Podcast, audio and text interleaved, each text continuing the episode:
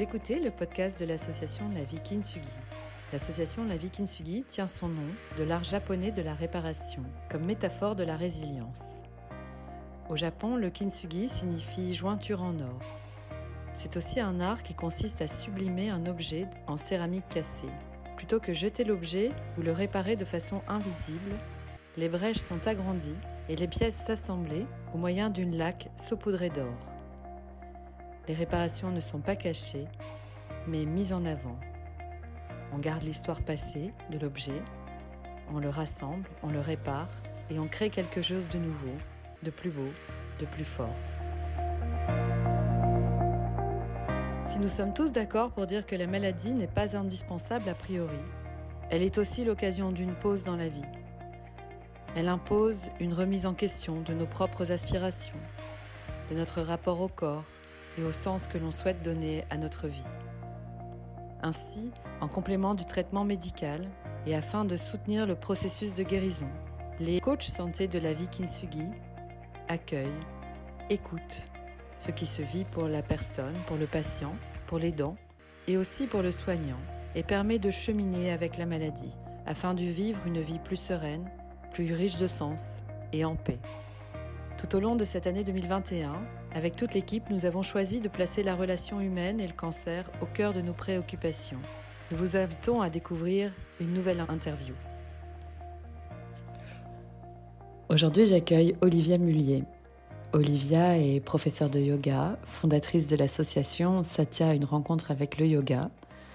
Olivia est également thérapeute ayurvédique et elle va partager avec nous sa vision de l'accompagnement alors, Olivia, euh, je te remercie de, ce temps que tu m'accordes. J'aimerais que tu me parles de euh, ce qui t'a donné envie de, faire de l'Ayurveda et de t'intéresser aux patientes atteintes de cancer et avec l'Ayurveda. Alors, merci Constance de, ton accueil. Écoute, je, me réjouis donc d'échanger avec toi. Alors, tout d'abord, je suis donc euh, professeure de yoga depuis à peu près une douzaine d'années.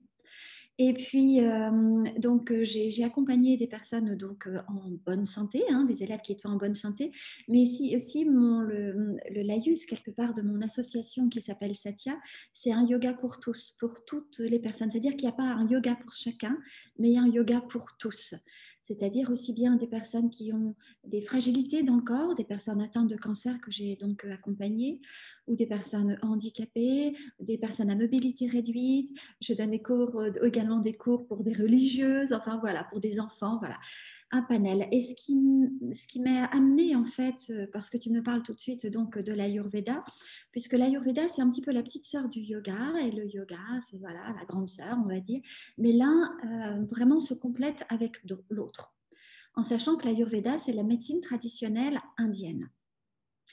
Et donc, j'ai souhaité euh, mettre quelque part une corde à mon arc en plus par rapport à toutes les pratiques de yoga que j'ai pu faire, en tout cas le hatha yoga et toutes les différentes. Euh, euh, voilà, dans le yoga, en fait, il y a la philosophie du yoga, il y a les bija mantras, il y a les mantras. Donc, j'ai étudié un petit peu tout ça. Mais je je voulais vraiment approfondir l'ayurveda parce qu'on peut associer dans les pratiques de yoga l'ayurveda. Alors, euh, je me suis plongée vraiment dans l'Ayurveda au moment où vraiment où mon, mari est tombé malade, donc il y a trois ans. Et donc, c'est tombé en même temps. Donc, quelque part, on va dire que mon mari, euh, il a été aussi cobaye de, de, de, mes pratiques ayurvédiques et, euh, et, il a notamment bien apprécié les pratiques de yoga lors de, lors de ses soins. Il a continué le yoga et en même temps, il a mis en, en pratique des pratiques très simples d'Ayurveda. D'accord.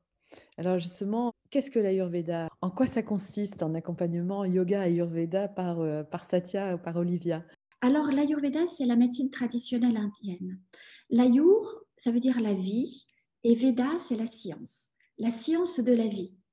En fait, la médecine traditionnelle indienne considère qu'il y a cinq éléments dans l'univers, qui sont le feu, l'air, l'éther, l'eau et la terre.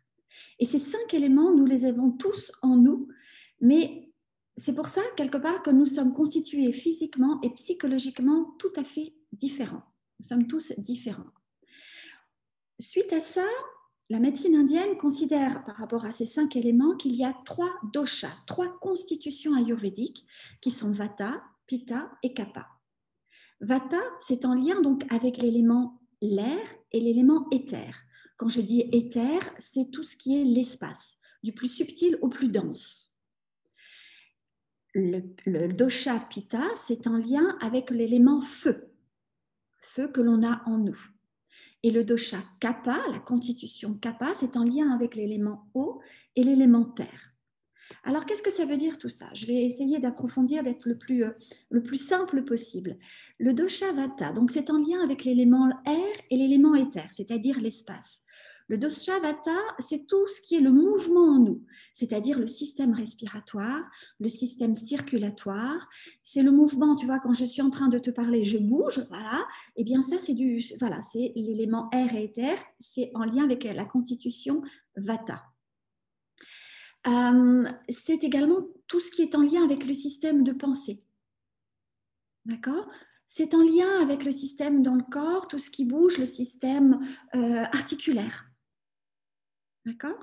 Ensuite, on a le dosha pitta qui est en lien avec le feu, c'est tout ce qui est en lien avec la transformation, la transformation, le système enzymatique du corps, le système, la transformation digestive, la digestion, mais également tout ce que nous digérons, toutes les expériences que nous digérons dans la vie. ok. Et le dosha kapha, en lien avec l'élément eau et la terre, c'est tout ce qui est la cohésion et c'est la structure, c'est la stabilité. En nous, nous avons ces trois constitutions, mais dans des proportions complètement différentes. Et comme je le disais en début de séance, c'est pour ça que nous sommes constitués tout à fait différemment. Donc, nous avons tous en nous, à notre naissance, une constitution très précise. On a tous un petit peu de vata, un petit peu de pitta, un petit peu de kapha, mais il y a quand même une constitution, un vata, un vata, pardon, un dosha qui est prédominant. Donc, pour aller encore un petit peu plus loin, je vais te dire, je, vais t'expliquer, je vais vous expliquer ce que c'est un véritable vata, un pitta et un kapha. Les personnes qui sont vata, en lien avec l'élément air et éther, ce sont des personnes plutôt grandes, plutôt fines. Ce sont des personnes extrêmement créatives, c'est des personnes qui sont extrêmement indépendantes également. Elles bougent tout le temps. Elles ont tout le temps mille idées en tête.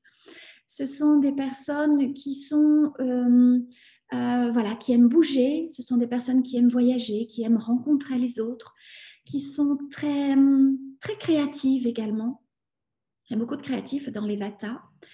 Et en même temps, euh, quand elles sont en excès, ces personnes Vata, c'est-à-dire que leur système de pensée est tellement actif qu'elles deviennent, qu'elles commencent à se disperser. Elles ont mis l'idée à la minute, mais elles, touchent un petit peu à tout. Ce sont également des personnes, comme je disais, très sensibles, mais qui sont vraiment des éponges quand elles sont en excès. Donc, quelque part, elles sont entraînées dans une, dans une anxiété ou dans des insomnies un petit peu exacerbées par rapport à ça. Hmm. Quand elles sont en excès également, elles ont des gros problèmes de côlon, fragilité au niveau du côlon, mais également du système articulaire. Voilà. À côté de ça, on a le dosha pitta. Donc, c'est en lien, comme je le disais, avec la transformation. Les personnes pitta, ce sont des personnes, euh, de, des personnes très sportives, des personnes qui ont un bon feu digestif, une très bonne digestion, en général, ce sont des personnes, ce sont des bons managers, ce sont des chefs d'entreprise qui ont des idées extrêmement précises ou des grands sportifs qui se lancent des défis, euh, le, monter euh, voilà l'ascension de l'Everest ou l'Annapurna, voilà, ils vont le faire jusqu'au bout, mais ils sont extrêmement organisés.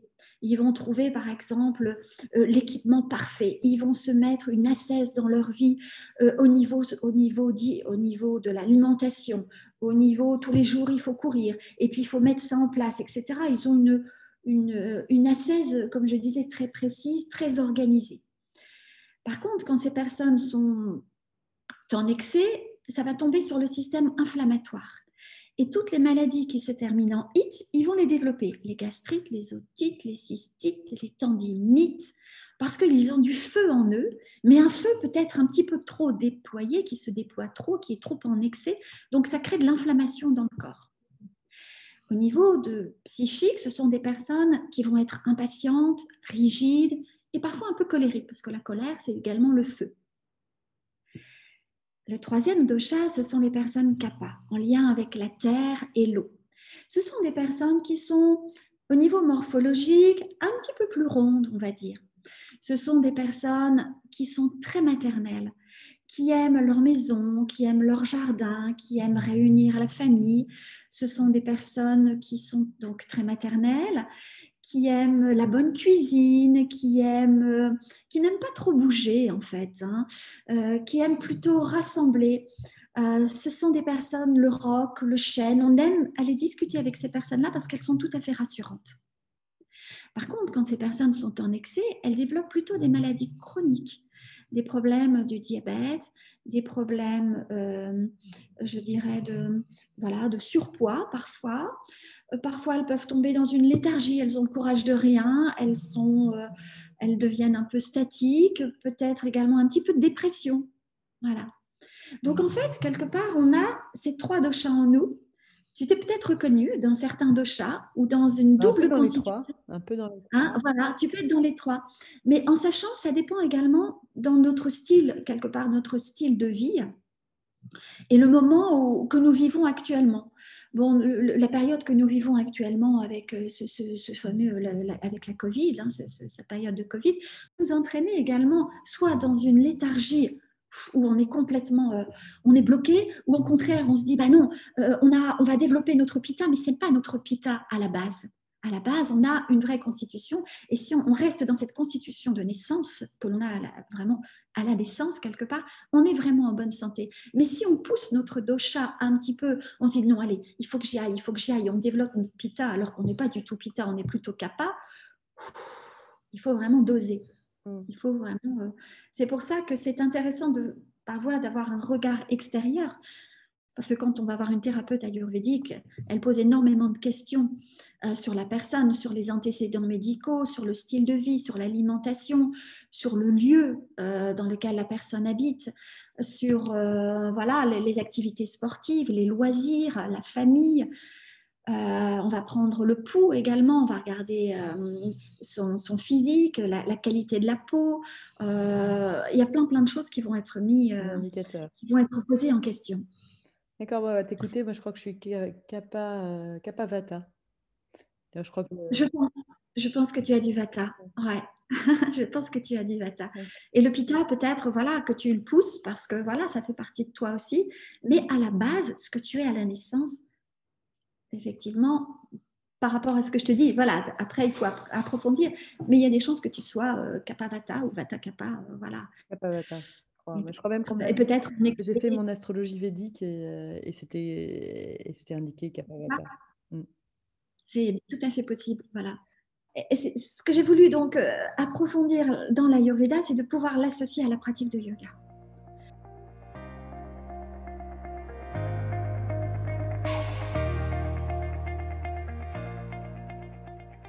Alors justement, comment est-ce que concrètement, tu as pu, as pu accompagner parce que j'ai eu la chance d'accéder à ton mémoire et de le lire et donc j'ai vu que, que tu avais accompagné des patients patientes atteintes de cancer et en quoi est-ce que consistait cet accompagnement et et quels étaient les bénéfices pour, pour ces patientes? Alors, ce qui s'est passé, j'ai donc, je suis intervenue au centre de thérapie naturelle euh, du, du Chouapi. Le Chouapi, c'est l'hôpital de, Tournai, hein, en Belgique. Et euh, donc, c'est un centre donc, qui accueille les personnes atteintes de cancer et notamment euh, pour différentes activités. Donc, j'ai proposé le yoga et l'ayurveda. C'est-à-dire, je donnais donc des cours de yoga collectif. Un collectif, il y avait trois personnes, c'était un petit comité. Et donc, j'ai proposé donc à ces, à ces élèves de, les accompagner individuellement. Donc, je leur ai fait un bilan ayurvédique individuel pour déterminer leur constitution ayurvédique. Et ensuite, je les ai suivis sur, une, sur 10 semaines en accompagnement en yoga, hein, dans la pratique du yoga. C'est-à-dire que je, je, leur avais donné leur constitution ayurvédique. Par exemple, il y avait une personne qui était pita, vraiment un pur pita. En sachant que les personnes qui sont atteintes de cancer même si elles sont du vata, elles ont développé du pitta, il y a de l'inflammation de toute façon dans le corps. Hein. Il y a de toute façon un excès, un excès d'un dosha. Ça, c'est de toute façon évident. Et pour moi, il y a du pitta de toute façon. Même si la personne, elle est kappa, vata, il y aura un excès de, de pitta, puisqu'il y a le système inflammatoire qui est, là. Donc en fait, par exemple, cette personne Pitta, je l'ai accompagnée dans une pratique donc, de yoga et euh, c'était une personne qui avait un, cancer du, un cancer du sein, et qui était extrêmement dynamique. C'est-à-dire qu'elle avait sa journée parfaitement organisée. Le matin, elle, elle faisait sa marche à pied d'une heure. Ensuite, elle rencontrait voilà, une, une amie. Elle allait marcher, elle allait marcher et elle allait marcher pour aller faire sa zumba. Donc, elle avait sa zumba entre midi et deux. Elle n'avait pas le temps de, manger parce qu'après, elle faisait du bénévolat à une heure et demie. Et puis euh, ensuite, euh, voilà, elle, je sais pas quoi, elle faisait de l'administratif parce qu'elle faisait partie d'une association. Et puis le soir, elle faisait un, cours d'abdominaux, etc. Enfin bref, c'était une journée, euh, voilà. Et elle n'avait pas le temps d'écouter son corps quelque part. Elle pensait écouter son corps parce qu'elle faisait de la zumba, elle faisait de la marche à pied, elle faisait des abdos, elle faisait des, fessiers, abdos fessiers, etc. Mais je lui ai donc proposé une pratique de yoga, mais au contraire dans le ressenti, c'est-à-dire dans le ralenti. C'est-à-dire que la pratique de yoga n'était pas du vinyasa yoga, du ashtanga yoga, c'était une pratique douce où je la faisais justement rester dans la posture pour qu'elle écoute ce qui se passe dans son corps et qu'elle prenne le temps d'écouter sa respiration. Et qu'est-ce qui bouge dans ce corps et ouais, dans, qu'est-ce qui bouge dans le corps dans, dans une posture et d'où vient le souffle, où va le souffle et comment est-ce qu'elle respire dans la posture lui faire accepter l'arrêt dans la posture. Et ça n'a pas été simple au début, parce qu'elle me dit, mais Olivia, j'ai envie de faire la posture sur la tête et j'ai envie de faire, euh, envie de faire la salutation soleil. Alors je lui dis, ok, on va faire la salutation soleil, mais on va la faire très lentement. Oh, tu crois, on va la faire longtemps Oui, on va étudier chaque étape de la salutation soleil. Et j'aimerais que tu écoutes ce qui se passe pour toi quand tu fais l'extension, quand tu fais une extension, quand tu fais une inversion. Donc j'ai essayé d'être créative avec elle parce qu'elle avait besoin que je la que je, que je la mobilise dans son corps. Et en même temps, j'essayais de la ralentir pour qu'elle écoute ce qui se passe. Parce que les bah, il faut aller vite, il faut, il faut que ait des résultats. Mais là, non. Je la faisais prendre conscience et, ok, euh, Karine, mais écoute ce qui se passe là dans cette posture de rotation Est-ce que tu observes que là, tes viscères, dans les rotations, eh bien, au lieu d'être à gauche, ils descendent à droite tu vois, on sentait les viscères qui glissaient d'un côté par rapport à l'autre dans une rotation. Par exemple, une posture couchée sur le dos. Voilà, on est dans une rotation de la pratique, euh, de, la posture.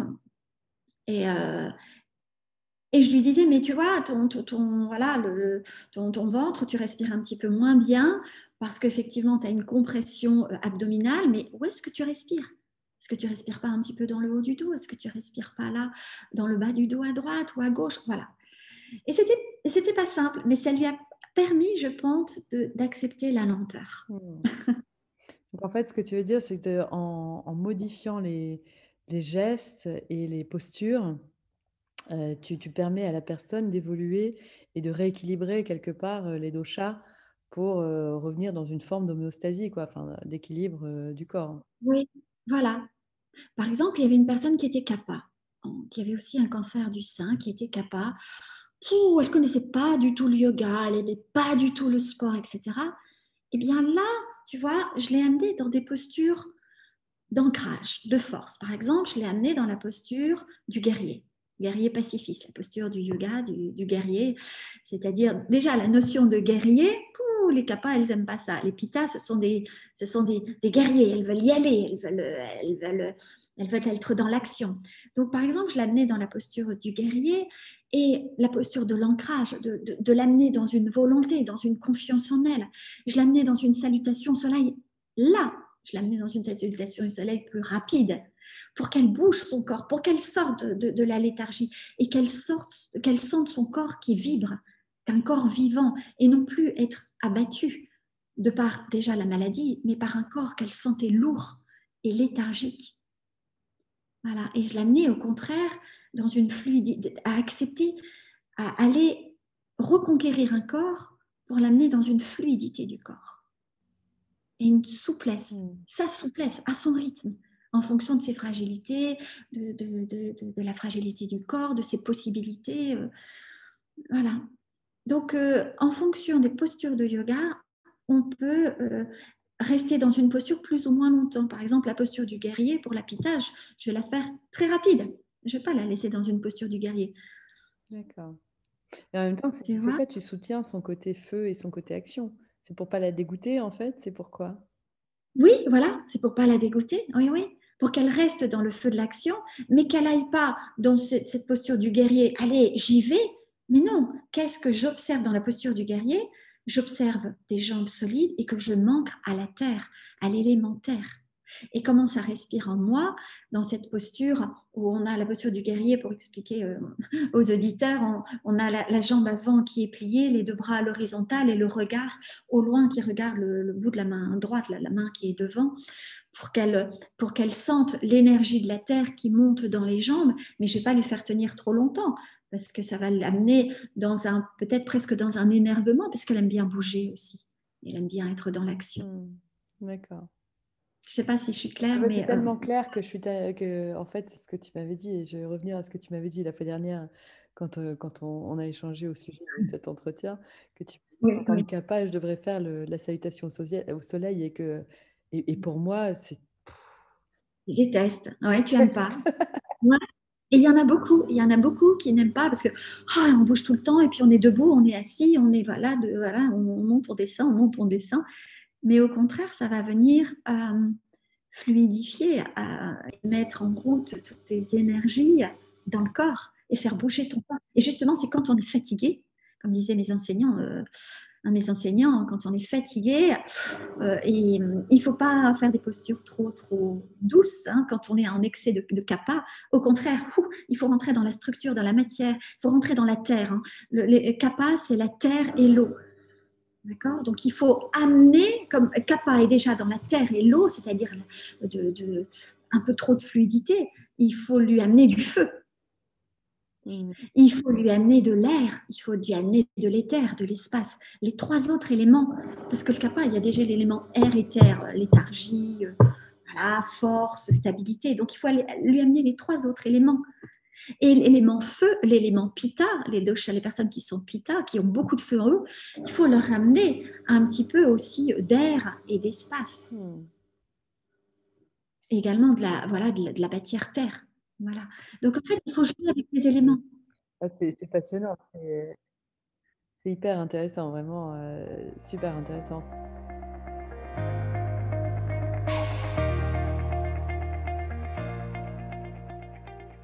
ça a donné quoi l'accompagnement avec ces femmes au final? Ah, c'était assez surprenant. En tout cas, ce, que ce qui me réjouit, c'est qu'elles ont continué le yoga. Elles ont continué le yoga toutes les trois. Ah, il, y en avait, euh, y une qui le faisait, la fameuse Pita qui en faisait un peu, euh, mais un peu trop, trop poussif selon moi. Enfin, sa, pratique qu'elle faisait tous les jours était trop, euh, trop active, je pense. Elle était passée dans le ressenti, comme je le disais précédemment. Une autre personne, eh bien, elle s'est rendue compte euh, qui était une vata, vraiment euh, une pure vata. Euh, elle ne prenait pas non plus le temps, ou alors elle, ne prenait pas le temps de, s'arrêter. C'est-à-dire que c'était quelqu'un qui, qui bougeait tout le temps. Et je lui ai dit, suite à l'entretien ayurvédique, il faut que tu te donnes un espace pour toi, une heure par jour pour toi, où tu fais que des choses que pour toi. Ça pouvait être un automassage ayurvédique, ça pouvait être une pratique de yoga. Et en fait, elle s'est inscrite à un cours de yoga. Et elle a décidé, elle a repris le travail, cette femme, mais tous les vendredis après-midi, c'est pour elle. D'accord. Donc, elle a, elle a pu euh, allouer du temps. Et la troisième personne, qui était une personne qui n'avait jamais pratiqué le yoga, eh bien, euh, je, bon, j'ai pas eu une nouvelle, mais euh, elle m'avait envoyé un petit message après les dix semaines d'accompagnement. Et en fait, je, leur avais donné à ces, femmes des pratiques de yoga qu'elles pouvaient faire chez elles. Et elle a continué chez elle à les faire. Au jour d'aujourd'hui, je ne sais pas, parce que je ne l'ai pas vue depuis euh, le mois de septembre l'année dernière, mais j'ose espérer qu'elle a continué. Mais en tout cas, elle a continué euh, tout l'été parce que je lui ai donné des pratiques de yoga en fonction de sa constitution. Donc, l'objectif d'un prof de yoga, c'est de rendre l'élève autonome. Mm. Donc, euh, je l'ai accompagné, je lui ai donné des pratiques. Je lui ai dit, écoute, euh, Isabelle, pour toi, ce serait chouette de faire ça tous les jours. Même si c'est la même pratique tous les jours, tu ne ressentiras jamais les mêmes effets tous les jours parce que ton énergie du jour n'est pas la même d'un jour à l'autre. Et ton corps n'est pas le même d'un jour à l'autre. Et ton mental non plus. Donc écoute ce que les postures ont à te dire au moment où tu les pratiques. Mm. Voilà. Donc, euh, en tout cas, ça leur a amené à continuer à prendre un temps pour elles, à changer leur pratique de yoga. Euh, il y avait une de personnes, la, troisième personne qui était capable, qui avait pris beaucoup de poids de par les médicaments, etc. Elle avait perdu du poids et elle avait mis en place des, petites routines ayurvédiques très simples, euh, telles que le grattage de la langue tous les matins, ou le verre d'eau chaude. Elle était constipée, elle avait des gros problèmes de constipation, le verre d'eau chaude le matin, euh, des choses qu'elle ne connaissait pas et qu'elle a mis en place. Et également des automassages. En tout cas, pour la personne qui était Vata, elle a mis en place des automassages. Dans ce temps pour elle, des automassages à l'huile de sésame pour euh, pour, se coucouner. Hein. C'est des, personnes toujours en mouvement. Donc l'air et l'éther, l'espace, c'est très sec. Hein. L'air, il est sec. Donc sa peau était sec, sèche, pardon. Donc elle a mis en place des, automassages à l'huile de sésame, qui est l'huile préconisée pour euh, les personnes vata. En fait, c'est des petites, euh, des petites choses qu'elles ont mis en place. Voilà, je pense. c'est des petites routines finalement qui, qui, qui font du bien, qui en même temps sécurisent parce que tu sais que tu vas les faire tous les jours. Et... Il faut les faire, voilà. Je leur ai vraiment euh, euh, conseillé, on dit toujours que ça, ça, met 21 jours avant de changer euh, une, voilà, une, habitude, une mauvaise habitude. Donc je les ai vraiment encouragées. Et, elles m'ont dit qu'elles ont continué. Je pense qu'en fait, il y a des choses, j'ai semé des petites, des petites voilà, des, prises de conscience, euh, je pense. Euh, une personne, par exemple, tout simple, hein, euh, la personne Vata, elle buvait, elle adorait l'eau pétillante, elle buvait de l'eau pétillante. Mais l'eau pétillante, ça paraît complètement anodin, mais c'est du mouvement, c'est du Vata. Donc en fait, il faut éviter, parce qu'il y a déjà beaucoup de mouvement en elle. Donc déjà, l'eau pétillante, c'est du Vata. Donc elle a, maintenant, elle prend de l'eau plate, c'est un truc tout bête. en tout cas, ça lui permet d'avoir moins de gaz, moins de, dans le ventre et moins d'air dans le ventre, parce qu'elle avait déjà un excès d'air, un excès de Vata. Chose toute, toute simple. Donc l'eau pétillante, finalement, c'est pour qui? Ah, l'eau pétillante, tu peux la prendre pour les, tu peux la prendre pour les vatas, mais les, les, pas, les, pas pour les vatas, pour les kappas, mais pas en excès. Parce que les, les kappas manquent d'air, donc tu peux en mettre. Mais il faut faire attention. Il faut, c'est tout kappa vata, du coup, tu. Ah, kappa vata, mais ça dépend si tu es en excès de dosha. Si tu es en excès de vata ou en excès de kappa. Tu vois? Toute une question de dosage aussi, hein, bien sûr. D'accord. Bah, c'est, euh, voilà. Après, faut C'est passionnant et puis surtout c'est formidable d'allier le mouvement au rituel, à, mmh. l'accompagnement et puis surtout ce que, ce que j'entends, c'est euh, dans ce que tu proposes, c'est euh, c'est un, un, accompagnement qui permet aussi une meilleure connaissance de soi. Totalement. Et de son mmh. fonctionnement. Et je trouve que c'est c'est quelque chose auquel on n'a pas accès dans notre vie et dans notre médecine occidentale, ou en tout cas dans notre... Mmh. Euh, en tout cas, jusqu'à présent, on n'avait pas accès. Ça se développe mmh, beaucoup, mmh, mais jusque-là, on n'y avait pas accès. Et, c'est, euh, et ça permet, je trouve, vraiment une, une meilleure connaissance de son fonctionnement et de ses besoins. Et c'est des choses tellement simples à partir. Tu vois, quand, j'ai fait, que j'ai expliqué ce que c'était l'Ayurveda, quand je fais donc, euh, quand j'explique ce que c'est, je le fais tout de suite après. Enfin, je, je pose un ensemble de questions. Ensuite, j'explique ce que l'Ayurveda. Mais tout de suite, les gens se disent, ben moi, je suis ça et je suis ça. Je dis, oui, vous êtes peut-être ça, mais vous êtes petite, vous êtes peut-être aussi en excès de ça. Donc, vous pensez être ça, mais en fait, vous êtes cet autre dosha. Mais vous avez été contrarié parce qu'en ce moment, vous, vous avez peut-être vécu des chocs dans votre vie, peut-être que l'environnement dans lequel que vous, vivez ne vous correspond pas, peut-être que vous êtes dans un dosha qui a été perturbé, par, par exemple, euh, une, une, femme qui est, euh, qui est chef d'entreprise et euh, qui a fait les meilleures études possibles et inimaginaires parce que toute sa vie, on l'a poussé à faire des études, ça a peut-être été un dosha contrarié, alors peut-être que cette femme, elle était tout à fait créative, qu'elle adorait la nature, mais parce que la vie a fait qu'il fallait qu'elle gagne sa vie, qu'elle qu'elle soit une pita, et puis peut-être que les parents ont poussé, et c'était peut-être des parents, le dosha a peut-être été contrarié aussi. Et elle se dit, bah, moi, je ne suis pas du tout ça. Moi, au contraire, j'adore faire mon jardin, j'adore peindre, j'adore ci, j'adore ça. Mais même si elle ne va pas changer tout dans sa vie, le fait d'en prendre conscience, elle va adapter des, choses dans son quotidien pour nourrir sa constitution. Par exemple, cette femme d'entreprise, elle ne va, pas, va pas vendre sa boîte, je ne vais pas lui dire qu'il faut vendre, vendre, ton entreprise, etc. Mais peut-être que le, je sais pas, le week-end ou s'inscrire à un cours de peinture parce qu'elle a besoin de nourrir son, sa créativité, son vata. Tu vois ce que voilà, je sais pas si je me fais bien comprendre. C'est hyper clair et, Et quand tu dis ça, je pense à, une, un médecin que j'ai eu l'occasion d'accompagner et, et, qui, et qui disait qu'en fait, elle, elle se donnait un après-midi par semaine pour faire son violoncelle, loin de ses enfants, loin de son mari, loin du boulot, loin des contraintes. Voilà. Juste elle. Et effectivement, c'était son besoin, son, son moment de ressourcement. Elle a trouvé ce, ce qui l'a ressourcée. Et voilà, suite à un, un bilan, bon, bah, on, peut, on peut aller piocher, euh, que ce soit au niveau alimentaire, au niveau loisir, au niveau euh, lieu de vie, au niveau euh, voilà, des, des, des, routines dans le quotidien très simples. Mm. Voilà. Bah, merci beaucoup, Olivia. pour, cet éclairage et puis pour cette mise en appétit de découvrir un peu plus l'Ayurveda. ça donne qu'une envie, c'est de continuer et de, et peut-être d'accompagner les patientes de la vie Kintsugi. Mais oui, mais oui. En tout cas, leur présenter, euh, leur présenter l'Ayurveda et de, et de les, aider à, mieux se connaître, en fait, de mieux connaître leur constitution physique et leurs besoins euh, physiologiques. Et c'est vraiment, ça passe par des choses mais tellement simples, donc c'est vraiment pas euh, une. C'est une évidence. C'est une, en fait, c'est une mise en lumière de qui on est suite à un questionnement c'est évident. Quoi. Le fait de connaître sa constitution ayurvédique nous permet vraiment d'avoir une meilleure connaissance de nous-mêmes et de nos fonctionnements et de nos déséquilibres.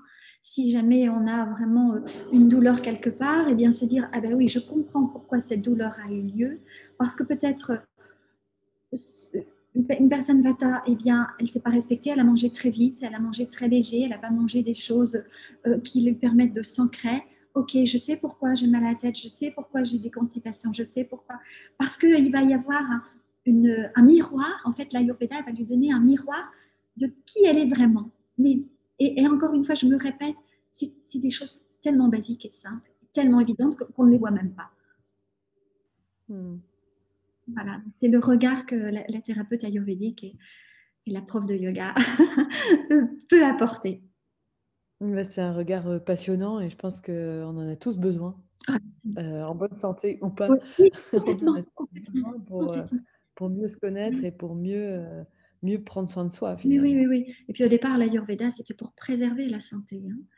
Voilà, donc on peut, on peut adapter, également quand la pathologie également est installée. Pour avoir pour permettre aussi des avoir un confort quand la maladie est installée, mettre en place des petites choses simples encore pour, euh, pour euh, accueillir les, parfois les effets néfastes euh, des traitements. Voilà, ce que je peux dire. J'espère que c'était clair. Merci infiniment. Et puis, je pense que à la rentrée, on mettra en place de nouvelles choses ensemble parce que c'est, je pense que tous les patients, tous les aidants, tous les soignants pourraient, pourraient en avoir besoin de ce que tu apportes. Donc, vraiment. Avec grand plaisir. Merci en tout cas. Merci pour, euh, pour ce podcast. Merci pour cette interview, Constance. Et, et bravo, euh, vraiment bravo à la Viking C'est aussi grâce à toi. À très bientôt.